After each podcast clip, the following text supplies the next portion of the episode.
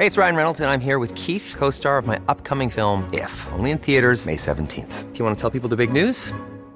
All right, I'll do it. Sign up now and you'll get unlimited for $15 a month in six months of Paramount Plus Essential Plan on us. Mintmobile.com slash switch. Upfront payment of $45 equivalent to $15 per month. Unlimited over 40 gigabytes per month. Face lower speeds. Videos at 480p. Active Mint customers by 531.24 get six months of Paramount Plus Essential Plan. Auto renews after six months. Offer ends May 31st, 2024. Separate Paramount Plus registration required. Terms and conditions apply if rated PG. Tarde a tarde, lo que necesitas saber de forma ligera, con un tono accesible. Solórzano, el referente informativo.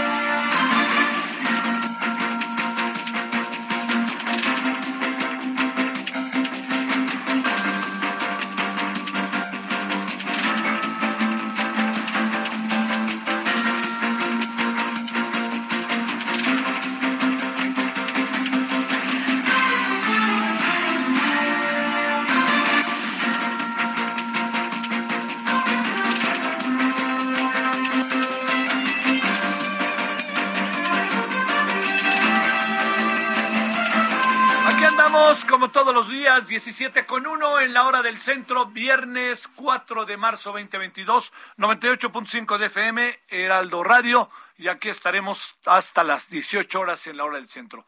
Gracias en nombre de quienes hacen posible la emisión, su servidor Javier Solórzano le desea buena tarde, muy buenas tardes, medio se nubló, así que los que viven en la Ciudad de México, pues tomen, por sí que echenle ojo a las condiciones climatológicas por si eventualmente lloviera, pues que usted esté bien preparado ante el tema de la lluvia. Bueno, mire, este, eh, ya hablaremos más adelante, por supuesto, del tema eh, Ucrania-Rusia. Eh, hay una contradicción informativa muy grande, la verdad, muy grande. Eh, uno no tan claramente puede saber lo que pasa. Algunos han subido a las redes, algunos han subido a las redes eh, fotografías, videos muy confusos que incluso no son de Ucrania, o si son de Ucrania son de años anteriores. También se corre mucha información respecto a lo que se dice en Rusia, todo este gran apoyo que tiene Putin y todo lo que dicen que no lo están apoyando. Y eso sí, lo que va quedando claro es que las redes, Internet, los medios están siendo claves para el control, diría yo, de lo que, el control de daños de lo que está pasando. No es casual que eh, Rusia haya atacado, Rusia haya atacado eh, lo que hizo, haya atacado lo que atacó, que fue, además de Ucrania y todo eso, pues la, una televisora, ¿no? La televisión pública de Kiev. No es este casual que el señor Putin empiece a cerrar las llaves de la información. Aquel que diga, aquel que, todas esas cosas, ya sabe, que este, que pudieran, que están ahí presentes y que dijeran, bueno, todo esto, todo esto, si ustedes lo sacan, hasta se van a la cárcel, ¿no? Entonces, ¿Dónde está una de las grandes claves en el control informativo? ¿Dónde está una de estas claves para lograr tener el mayor control de un proceso de guerra como el que se está viviendo, de, invasión? ¿Cómo, ¿Cuál es el mejor método? Es, sin lugar a dudas, el que tiene que ver con el control informativo. ¿Qué está pasando? Lo sabemos a través de lo que corresponsales, lo que dicen los reporteros, reporteras, pero en sentido estricto es lo que ellos ven también, ¿no? Entonces eso es muy importante. Por ejemplo, eh, sobre el tema de la planta nuclear, mucha, mucha contradicción, ¿no? En allá en Soporilla, Soporilla, Soporilla, porque lo que se está ahí dando es que ayer decían que a este que no había problema. Luego dijeron que estaba elevando la radiación. Luego dijeron que no. Entonces, todo eso es algo que no puede por ningún motivo nosotros no podemos pasar por alto para entender, para entender lo que eh, está sucediendo. Sin embargo, no vaya usted a pensar que este, entonces no sabemos nada. No, no, no, no, no. Quienes quieren decir eso, creo que mienten, mienten, porque es una manera de avalar, es una manera de consignar las cosas bajo una perspectiva que puede llegar a justificar la invasión rusa. Y yo creo que eh, nadie, nadie duda de muchas cosas que han pasado. Eh, yo diría, a quienes he escuchado voces, eh, he leído artículos que me llaman un poco la atención, ¿no? Porque me parece que hay una defensa de una Rusia que ya no es la Rusia que imaginan, ¿eh? ya es otra cosa de Rusia es una extensión del capitalismo, no nos hagamos. ¿Usted qué cree con el señor Putin? ¿Qué cree con todos los oligarcas que están alrededor de él? ¿Qué cree con la gente de clase alta y cómo viven allá en Rusia? Eso en tiempos de ni de Stalin era posible, como hoy se manifiesta abiertamente. Dicho todo esto, lo que le quiero plantear es que eh, no nos vayamos con la finta algunas cosas. Es evidente que Ucrania trae problemas internos más allá de la invasión es evidente que Ucrania, como muchos otros países, entró en un terreno de discriminación desde hace tiempo. Es evidente que en Ucrania se violan en algunos este, momentos, en algunas circunstancias, los derechos humanos. Pero es una dinámica de todo el mundo. Dígame qué país no lo hace. Lo, lo, que debemos de aspirar es, que, es a que eso no suceda. ¿Pero usted cree que eso no sucede en México? ¿Usted cree que eso no sucede en Estados Unidos, en Brasil, hasta en Costa Rica, que es un país verdaderamente, me parece sumamente atractivo? Canadá, Vean lo que pasa en Canadá ahora. Vean lo que pasa en España, en Francia, los chalecos eh, amarillos. O sea, pero esto no, no implica que porque eso pasa, porque yo quiero recuperar un territorio, me voy encima, porque yo como país, de manera autónoma, a través de un proceso de autodeterminación, yo estoy decidiendo acercarme a la OTAN, que es mi derecho porque yo soy un país independiente, o acercarme a la Unión Europea. Ojo con eso. O sea, quienes colocan el asunto un poco en estos terrenos de, bueno, lo que pasa es que, este, miren, los rusos, no, no, no, espéreme, Putin trató de invadir Georgia, Putin invadió Crimea, y allá va. O sea, oiga, yo no sé si todo termine en Ucrania, ¿eh? Que se cuiden los que están al lado porque aquí el asunto es mucho más profundo. ¿Qué fue lo que dijo Putin para los que lo andan defendiendo?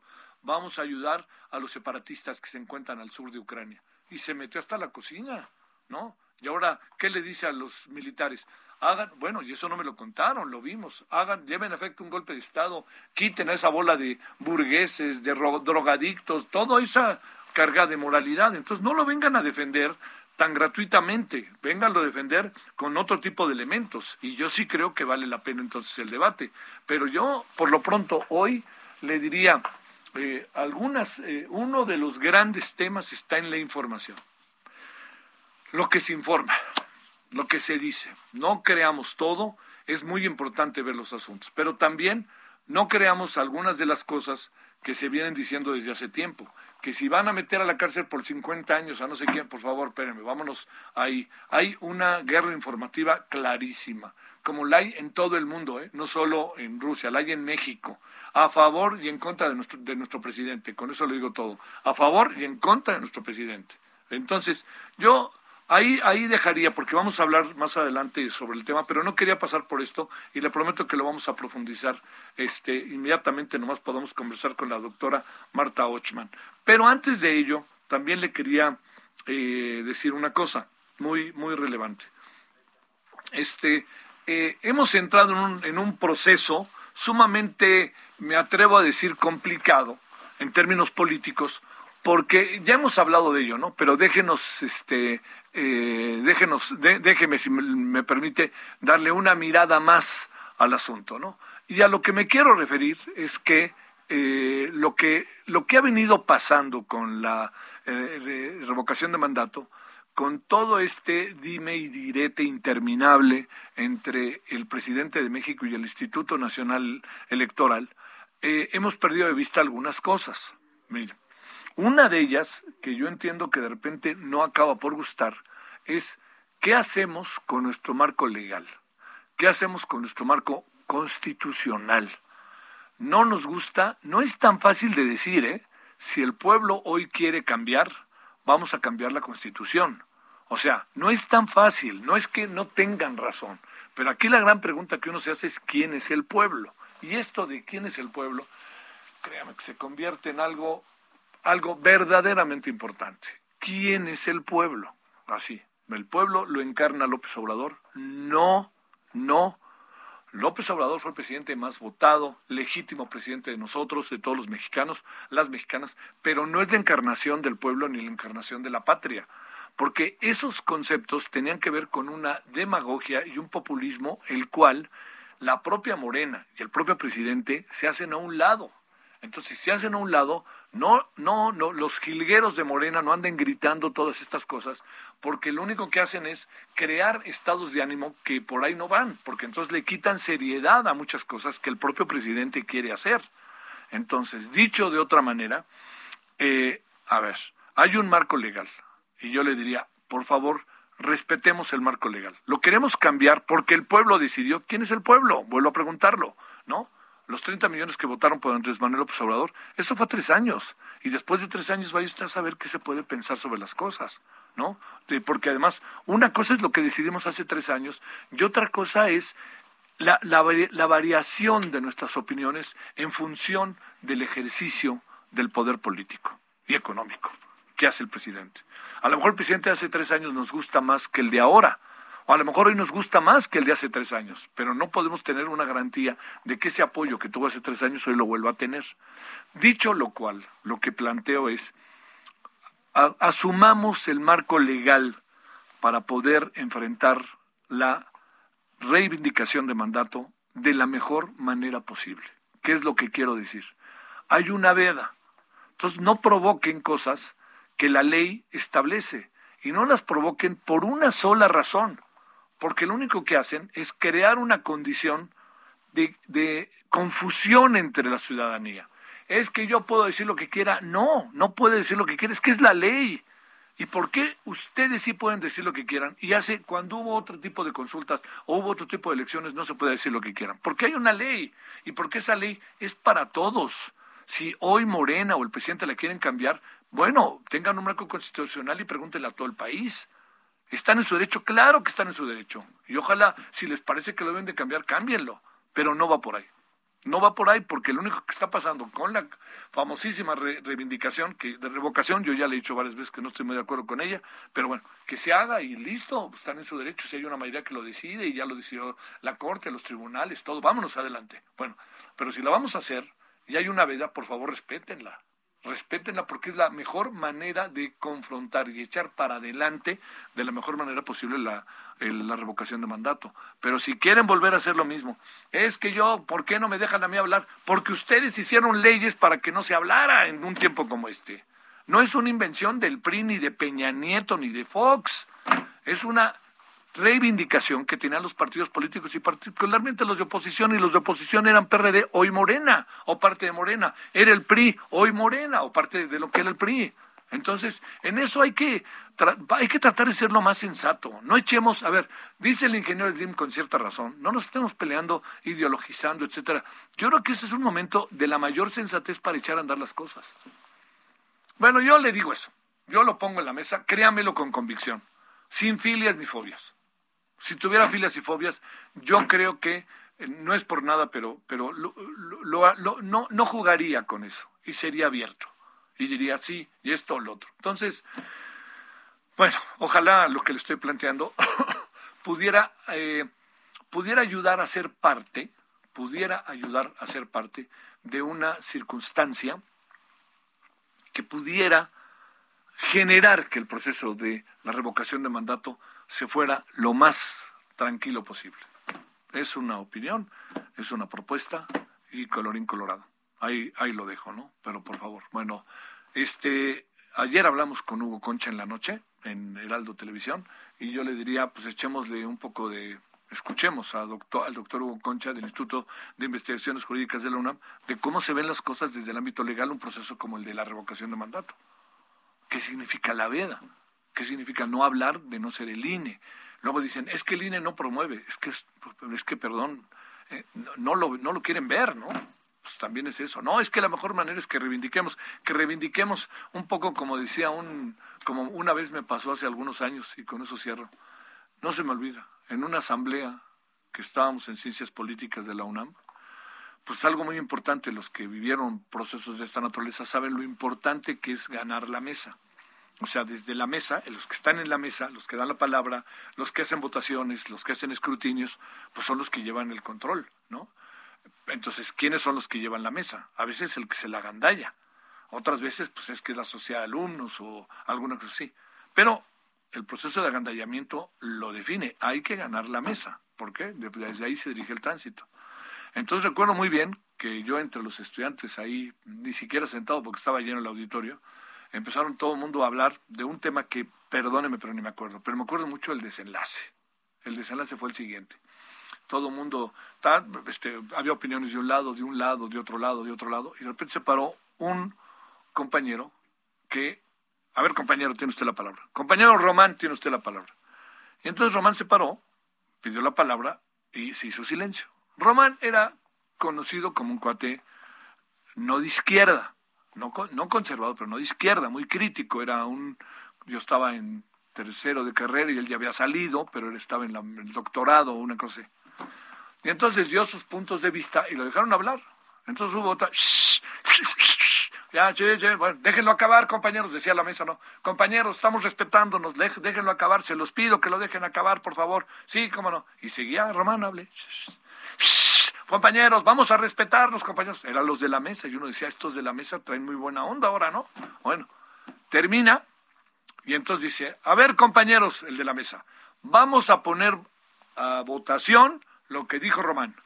Bueno, a ver, levanten la mano los que crean que debemos de llevar a la rectoría la posición reaccionaria y conservadora de Román.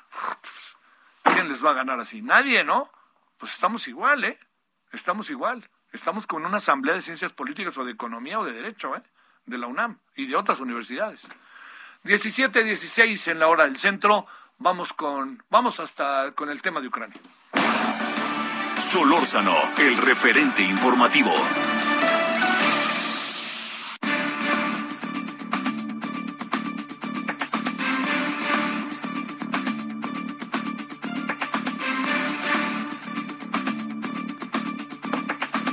Bueno, vamos al tema Ucrania, desde dónde verlo, viene el fin de semana, bajará la información en términos de los noticiarios, etcétera, etcétera. Todavía hay muchos noticiarios, por fortuna, los fines de semana, circula información en las redes, pero en términos de una formalidad, viene el fin de semana, el descanso de las y los guerreros, y entonces entraremos a ver qué se puede presumir que pase el fin de semana y qué ha pasado hasta ahora.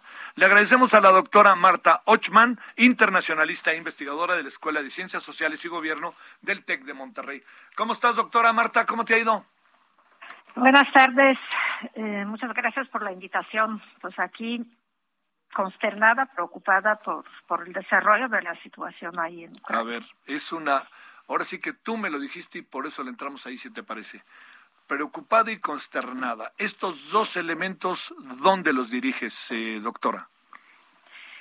Eh, consternación, aunque ya estamos en eh, pues, una semana de, guerra, sigue siendo en, em, realmente qué, quiere lograr el presidente de Rusia con, esta invasión. Eh, la última declaración el día de hoy sobre negociaciones es que Ucrania tiene que pues aceptar todas las condiciones de Rusia, lo cual evidentemente es imposible porque básicamente implica la pérdida de soberanía.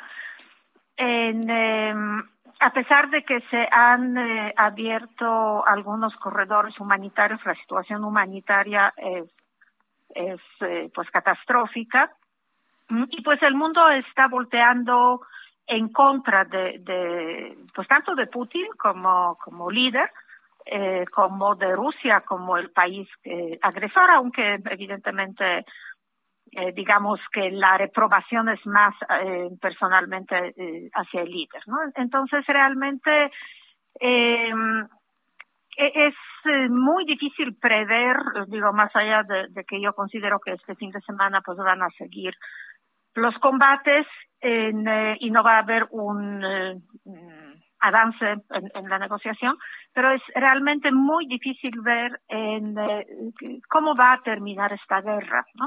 en, eh, es evidente que mm, con el apoyo de mm, Occidente en el sentido de armas, en el sentido económico, mm, pues evidentemente Ucrania eh, todavía tiene capacidad de resistir a pesar de que mm, pues eh, ya se han tomado algunas ciudades importantes, ¿no? Pero también eh, pues digamos el costo económico para Rusia es, es muy fuerte. Entonces estamos en un punto de este conflicto cuando pues principal pregunta es ¿Qué, qué, ¿Con qué, o, digamos, cuál fue el escenario, qué es lo que pensó el presidente de Rusia cuando, cuando empezó este ataque? Oye, este, Marta, eh, eh, digamos, eh, una de las, de las cosas que están pasando que inquietan profundamente es lo que está pasando, perdón por obvio, pero lo otro es esto que tú llamas, ¿cómo va a terminar todo esto? Déjame plantearte algo. Originalmente era apoyar a los grupos separatistas. Hoy ya casi toda Ucrania está bajo fuego. Y algunos dicen, no vaya a ser que esto sea el inicio de algo más, que otras naciones circunvecinas también estén en la mira de Rusia, que no ha dejado, como se ha de ser, un imperio, y que en la medida en que sume, podrá seguir sumando. En, eh, Hace dos semanas te diría que eso es imposible, pero dado que también consideraba que Putin no iba a iniciar un ataque abierto, sino se iba a quedar con la guerra híbrida, pues evidentemente ya es una posibilidad que tenemos que, considerar. Evidentemente el costo es alto. En general, eh, y, y, quizá es una, una cuestión tranquilizadora, el, eh, Servicio de Inteligencia de Estados Unidos eh, considera que, Putin no va a escalar la, guerra al enfrentamiento con, con, la OTAN. Evidentemente, la OTAN también mantiene una posición, eh, pues digamos, bastante prudente, ¿no? por ejemplo, evidentemente envía armas, pero no tropas, no se comprometió con eh, eh, digamos, con eh, proteger el espacio aéreo de, Ucrania para, para terminar con, con los bombardeos. Entonces, en, yo creo que estamos en un equilibrio y yo espero que evidentemente el, conflicto no escale. Las amenazas nucleares o lo que se interpreta como amenazas nucleares por parte de de Putin más bien se interpretan como eso, como, como un discurso duro que lo fortalece tanto internamente como manda una clara señal a la OTAN que siga con esta posición de, de no intervenir militarmente eh, en Ucrania. ¿Y por qué digo que es tranquilizador que eso dice el Servicio de Inteligencia de Estados Unidos? Porque probablemente recuerdas que antes de esta agresión, en general, en, en, Europa la posición era que Rusia no iba eh, a iniciar una agresión abierta en, en, Ucrania y el único servicio de inteligencia que decía que sí lo iba a hacer era el de Estados Unidos, ¿no? Entonces considera que siguen siendo bien informados y eh, y entonces es tranquilizador que, eh, que Estados Unidos no ve eh, el peligro inminente de que la guerra escale a enfrentamiento directo entre OTAN y Rusia. Oye, Marta, para cerrar, imagínate que esta conversación la volvemos a sostener el lunes a las 5 y 23 de la tarde, en breve. ¿Qué supones que nos contarías de lo que pasó el fin de semana? Eh, probablemente en em, Rusia va a tomar eh, varias ciudades importantes. En, yo creo que incluso, digamos, el escenario más eh, negativo para, para Ucrania es que eh, Rusia tome Kiev, la, capital, y el gobierno se traslade a Lvov, que es una ciudad eh, muy importante, pero en la parte mucho más cercana a la frontera, digamos, con Polonia. Eh, y evidentemente las, eh, digamos, no, no, más allá de, todo ese, recuento dramático ¿no? sobre víctimas humanitarias, pues yo creo que desgraciadamente lo que vamos a ver es, mayor avance de, de Rusia en el sentido de, estar tomando las ciudades en eh, eh, probable Kharkov ya va a estar también bajo bajo dominio de, Rusia En, yo creo que lo que también Rusia va a intentar es poner algún tipo de gobierno alternativo, gobierno títere, y entonces en el momento que tome Kiev, pues podría tener esta esta, oportunidad. Sí, eh, eh, recordamos que allí está el expresidente Yanukovych, el que fue repuesto eh, precisamente en 2013-2014. Y, y eso podría ser un buen pretexto. Gracias, Marta Ochman. Muy buenas tardes. Hasta luego. Pausa. El referente informativo regresa luego de una pausa. Estamos de regreso con el referente informativo. En el referente informativo le presentamos información relevante. It's that time of the year. Your vacation is coming up. You can already hear the beach waves, feel the warm breeze, relax and think about work. You really, really want it all to work out while you're away. Monday.com gives you and the team that peace of mind. When all work is on one platform and everyone's in sync, things just flow wherever you are. Tap the banner to go to Monday.com.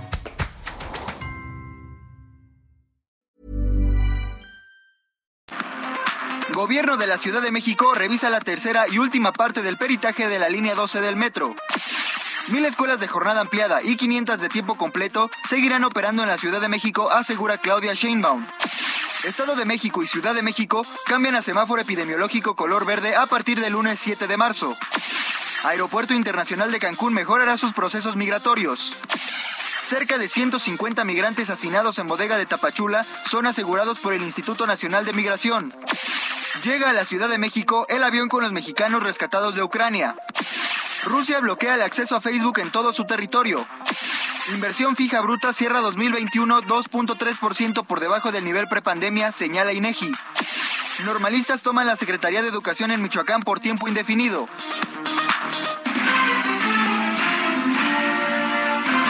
Esperamos sus comentarios y opiniones en Twitter. Arroba Javier Solórzano. Arroba Javier Solórzano. Tiemblen Estado, los cielos, las calles, que tiemblen los jueces y los judiciales. Hoy a las mujeres nos quitan la calma, nos sembraron miedo, nos crecieron alas. A cada minuto de cada semana nos roban amigas, nos matan hermanas, destrozan sus cuerpos, los desaparecen. No olvides sus presidente. Por todas las compas marchando en reforma,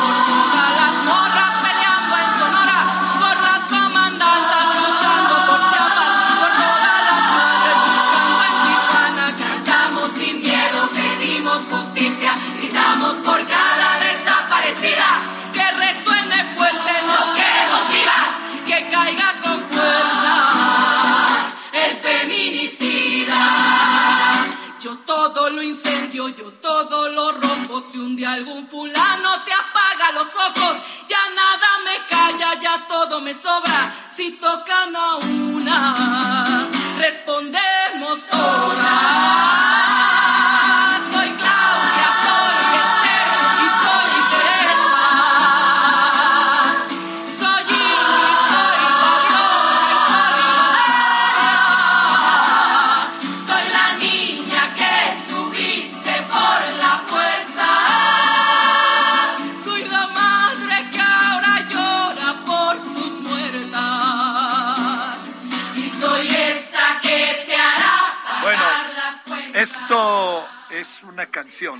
que de Vivir Quintana, que si usted se da cuenta tiene un- una musicalización muy de canción de protesta de los 60, de los 70 sobre todo, ¿no?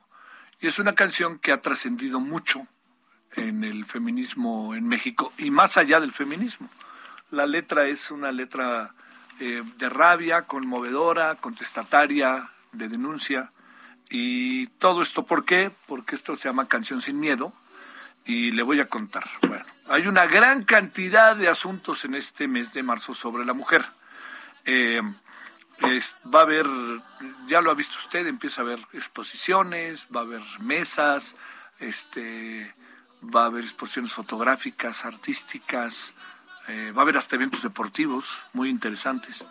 Y uno de estos, de los eventos en donde van a pasar muchas de estas cosas juntas, se llama Woman Palooza. Se llevará a cabo la mañana del 5 de marzo a las 4 de la tarde. Mañana, perdón, 5 de marzo a las 4 de la tarde. Va a ser mañana, mañana a las 5 de la tarde. 4 de la tarde, otra vez. Mañana 5 de marzo, 4 de la tarde. Mañana 5 de marzo, 4 de la tarde, por si le confundí. Y es en la Alameda del Sur, allá en el canal de Miramontes, Coyacán, donde cada vez hay más actividades, oiga. También se roban camionetas, ¿no? Pobrecita nuestra Olga Zenón, que por lo menos se la regresaron. Pero este, pero mañana ahí para que se dé una vuelta, esto es allá en Canal de Miramontes. Va a estar Vivir Quintana, Mastacuba y Audrey Funk que muy probablemente estén en la marcha del 8 de marzo, que ahí tendremos nosotros, ya tenemos nuestra sección de rumbo al 8 de marzo, que presentamos todas las noches en eh, referente. Eh, bueno, hay varios, sí, Ricardo López dice, y la limpieza étnica en Ucrania llevan ocho años con ello. Es otro tema, Ricardo. Tiene usted razón, por eso yo decía, ¿cuál es, qué, exactamente de qué se trata, en qué estamos, no? Este, pues todo depende de cómo se vean las cosas, ¿no? Bueno, también eh, había otra cosa que le quería decir. Eh, bueno, Ricardo López ya me lo dijo. Había otra cosa que por ahí andaba. Este, que, eh, a ver, bueno, hasta ahí. Había. ah, es que hubo una cosa muy interesante hoy. Muy interesante. Le preguntaron que a la, a la muy avesada vocera de la Casa Blanca, que pues porque si estaba en sus planes o que matar o asesinar a Putin. Y bueno, por su fortuna hubo una respuesta rapidita y no le dio vueltas. Oigan, eso no está en nuestros planes, eso no forma parte de lo que nosotros queremos, queremos la paz y por lo menos no se engancharon con ese tema siempre tan, tan, tan terrible, ¿no? Bueno, vámonos a las 17.35 en la hora del centro. Solórzano, el referente informativo.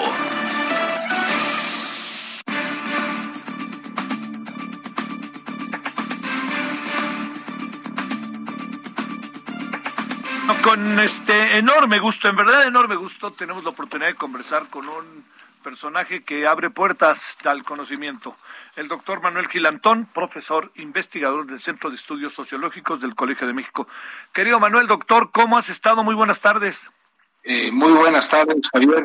Muy importante no olvidar que hace dos años eh, las mujeres nos dieron un enorme, enorme eh, sentido de esperanza con su acción no se olvida, ¿no? Como que sí fue exactamente como bien apuntas, Manuel, fue como un antes y después, ¿no? Porque fue la calle, fue la movilización, fue todo, ¿no?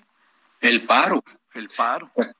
Y, y luego la pandemia frenó un poco, aunque siguió con las jacarandas, ah, aunque no eso siguen vivas y siguieron moviéndose las mujeres, pero ojalá ahora resurja y nos vuelvan a nosotros en silencio a dar la oportunidad de aprender. ¿Cómo has estado, Manuel? Bien, afortunadamente, eh, atareado, pero bien. Sí. Oye, a ver, una reflexión breve que nos digas cómo la ves. Eh, lo que ha sido la eliminación de las escuelas de tiempo completo, eh, que ha recibido todo tipo de opiniones, desde Save the Children que está en contra, desde quien dice que es para ahorrar y invertir en las escuelas, que le rompen el esquema a los padres y madres de familia, en fin, yo, yo te diría, este, ¿qué ves de esto? ¿Cómo podríamos colocar algo que podría ser el justo medio, tomando en cuenta que las escuelas de tiempo completo a mucha gente, a mucha gente le eran benéficas? Eh, claro, Javier. Mira, yo creo que en estas cuestiones, para poder hacer incluso la mejor de las críticas, hay que cerrar un poco la, el bote pronto de, de nuestros sentimientos y entender que este programa inició en 2007 eh, y tuvo como objetivo expreso, como objetivo central, la dimensión del aprendizaje eh, con base en la idea de que las poblaciones vulnerables, las poblaciones con menos condiciones de contexto eh, socioeconómico favorable, en la medida en que podían para sus niñas, niños y adolescentes tener jornadas de seis hasta ocho horas, iban a poder mejorar en, su, en, su, en, la, conquista, en el aprendizaje de lo que nos hace aprender toda la vida. Esa fue, y no hay que olvidarlo, la idea con la cual este programa se echó a andar. Pero todo, todo, acto social, nos enseñan los, los personas tan, tan inteligentes como eh, un sociólogo que se llama Merton, dice que todas las acciones sociales tienen funciones expresas y funciones latentes. Las latentes surgen a partir de las expresas sin que estén del todo programadas e incluso a veces son inesperadas. ¿Cuáles son esas tres que yo alcanzo a ver? Que dada que la jornada se ampliaba, hubo necesidad de incluir alimento, porque pues las niñas y los niños no podían estar tanto tiempo sin, sin ingerir alimentos. A su vez, generó estas jornadas ampliadas para muchas, para muchas mujeres, eh, sobre todo digo mujeres porque la tarea de cuidados está por el sesgo de género impresentable que tenemos, muy hacia ellas, les permitió poder trabajar. Es decir, poder tener su chame en la maquila y no tener que salir a las cuatro, y media, cuatro horas y media después de dejar a los niños y, hasta perder el trabajo. Entonces, amplió las posibilidades del trabajo de, las mujeres y con ello, pues también su capacidad de independencia en las relaciones cuando son relaciones injustas, que son muchísimas. Y la tercera dimensión adicional, no esperada, no expresa, fue que otorgó a 131 mil profesores y directivos eh, la posibilidad de recibir estímulos por trabajar en esas instituciones. Es decir, con el fin de ampliar el aprendizaje, eh, después de cuando empezaron con 500 escuelas en 2007, ahora en 27 mil escuelas, con 3.6 millones de niñas, niños y adolescentes ahí, eh, pues ya tiene, además de la búsqueda de mejorar el aprendizaje, estas cuestiones, alimentación, ampliación de las posibilidades de trabajar y estímulos para un sector eh, del magisterio. Entonces, eh, la, digamos, este, programa tiene evaluaciones eh, muy positivas, algunas que señalan críticas, porque se suponía que en la jornada ampliada habría música, arte, deportes y lenguas, y en algunos casos, pues, no lo era así, sino que era más bien una especie de guardería, ¿no? Que no abonaba al aprendizaje, al, al mejora del aprendizaje. Pero Javier, de todos modos, este, digamos, no se puede generalizar ni la perfección ni, que todo estaba mal. Al contrario, yo creo que una de las cuestiones que yo critico de esta decisión por parte de la Secretaría de Educación es que una, una decisión tal como eh, dejar sin reglas de operación a este programa, que era parte de la escuela es nuestra, que es propia de esta administración, y, digamos, cancelarlas, eh, no, no, no vino ni siquiera acompañada por un análisis de, las, de, los, de los impactos positivos y algunos de oportunidades de mejora.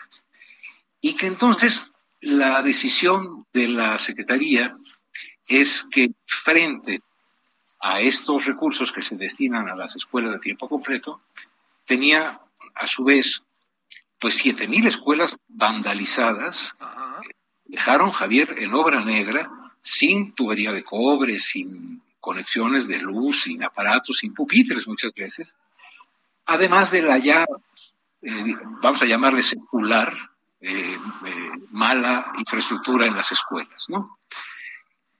Parece ser que entonces la decisión que se toma es, como hay dinero acotado, ¿A qué le damos dinero? ¿A la reparación de las escuelas vandalizadas y las carencias de infraestructura o a este programa?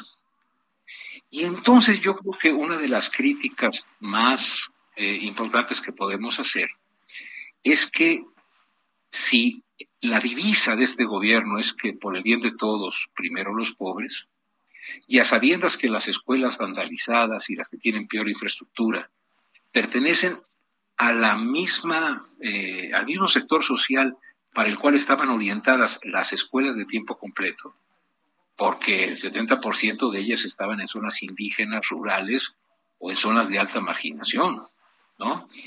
El 11% dice UNICEF de, de, los niños y niñas que asistían a esas escuelas, ese alimento que recibían era el único.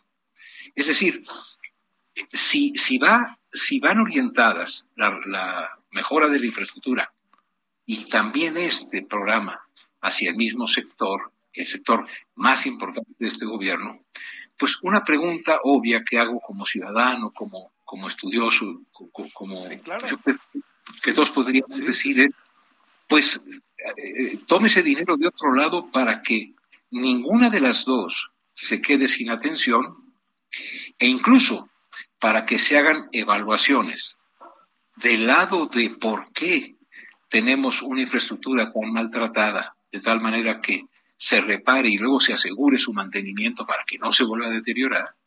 Y por otro lado, ¿cómo hacemos para que este programa de escuelas de tiempo completo, que es correcto al ampliar las oportunidades de aprendizaje, en donde lo haya hecho lo mejore y donde no lo haya hecho lo realice?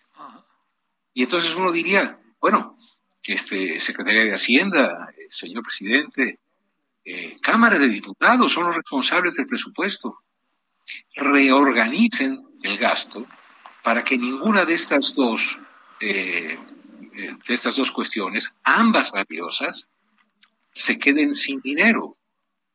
¿Por qué hacer como las cuentas de una persona coda y decir, bueno, pues atiendo esto o lo otro, ¿no? Y pues, ¿sabe qué? Vamos a atender lo de infraestructura porque, como dice la maestra Delfina, ese fue su decir, va a tener más impacto en el apoyo a los pobres la recuperación de la infraestructura.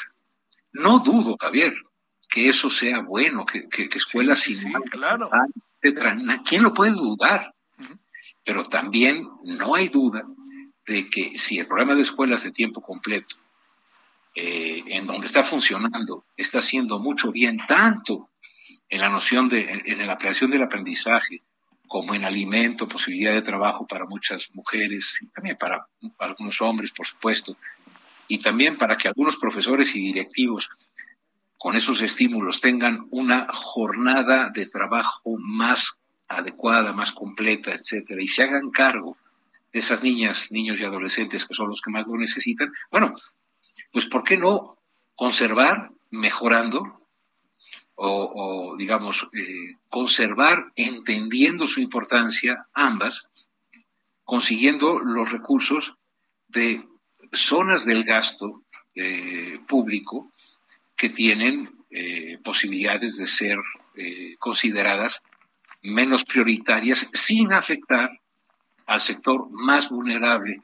Hay que entender que México, Javier, México le ha dado siempre la peor educación al que más lo necesita, sí, sí. y tiempo, y la mejor al que menos la requiere. Y en un país en que importa más tener conocidos que conocimientos, no podemos tener como dilema, le damos la lana a la infraestructura o a esta eh, idea y esta realización de una, eh, de una duración mayor de la posibilidad del aprendizaje. el dilema es falso en la medida en que yo creo la Secretaría de Hacienda la Cámara de Diputados y el propio Ejecutivo, creo que estarían en condiciones para, sacrificando algunas partes del gasto o incluso eh, mejorando un poco la recaudación. Hay varias, hay varios caminos.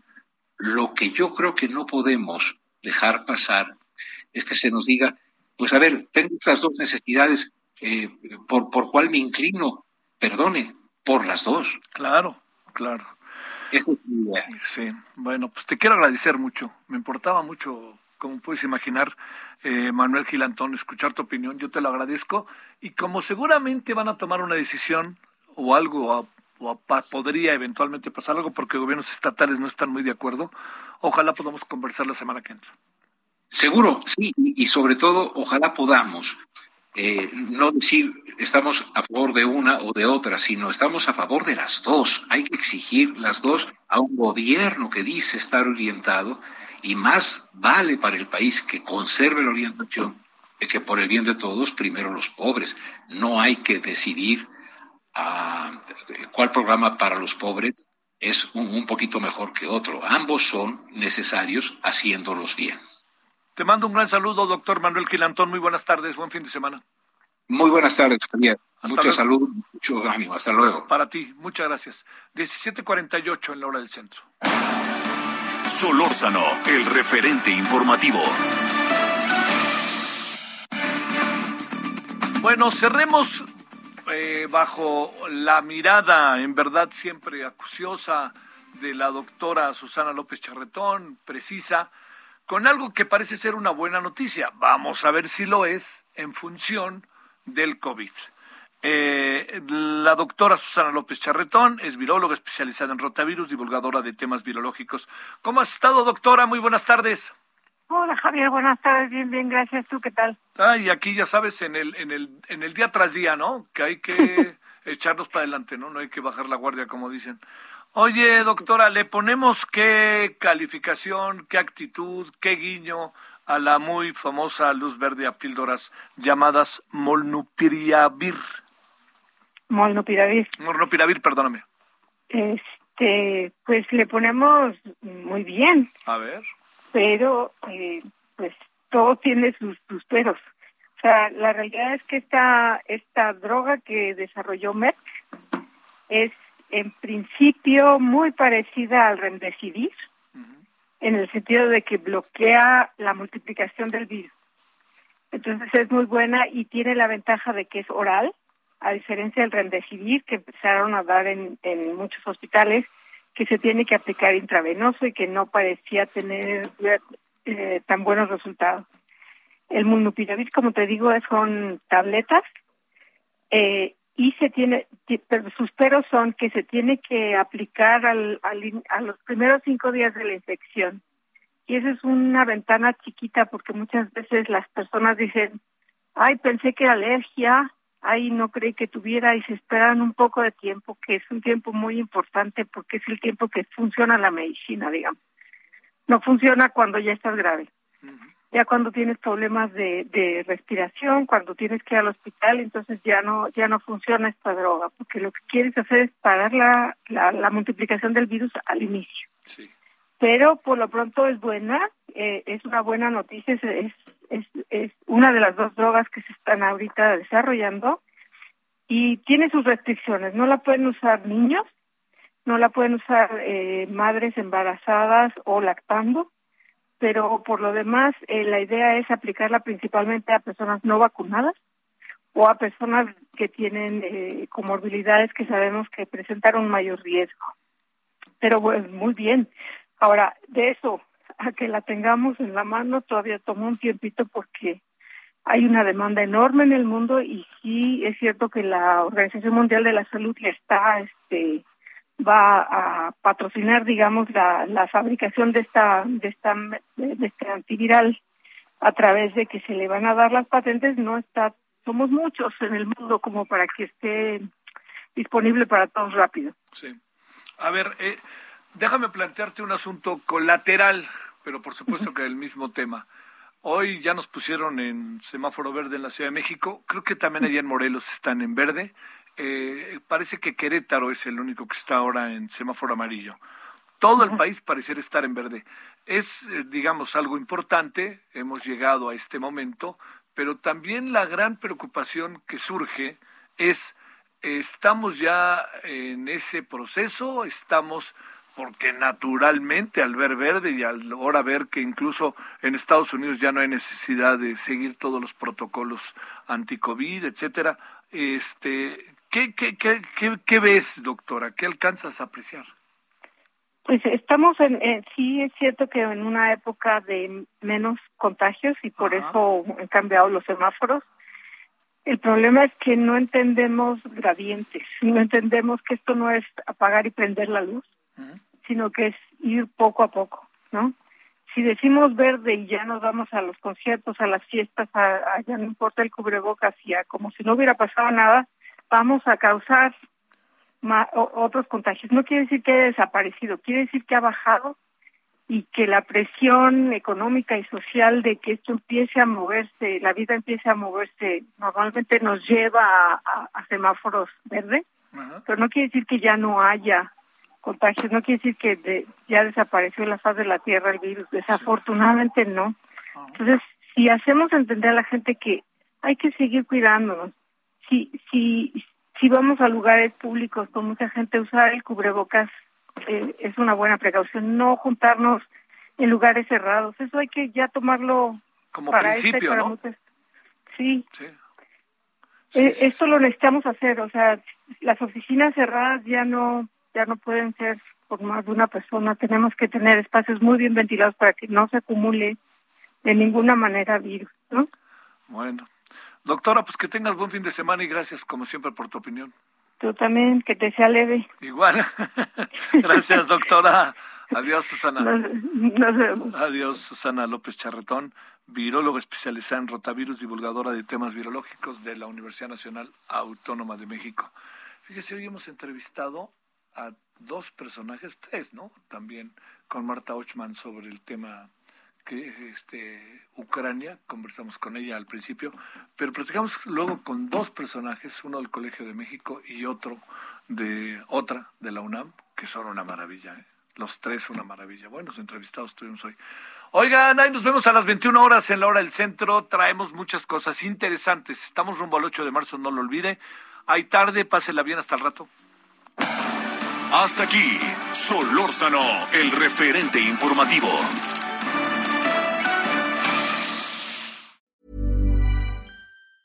Want truly hydrated skin? Medocia's Body Care Breakthrough Hyaluronic Body Serum. It's clinically proven to increase hydration by 161%. It's lightweight, fast absorbing, and delivers 24 hours of hydration for silky smooth skin without any sticky afterfeel. Treat your skin to clean vegan skincare from Osea. Get 10% off your first order with code SUMMER at OseaMalibu.com. That's O S E A Malibu.com code SUMMER.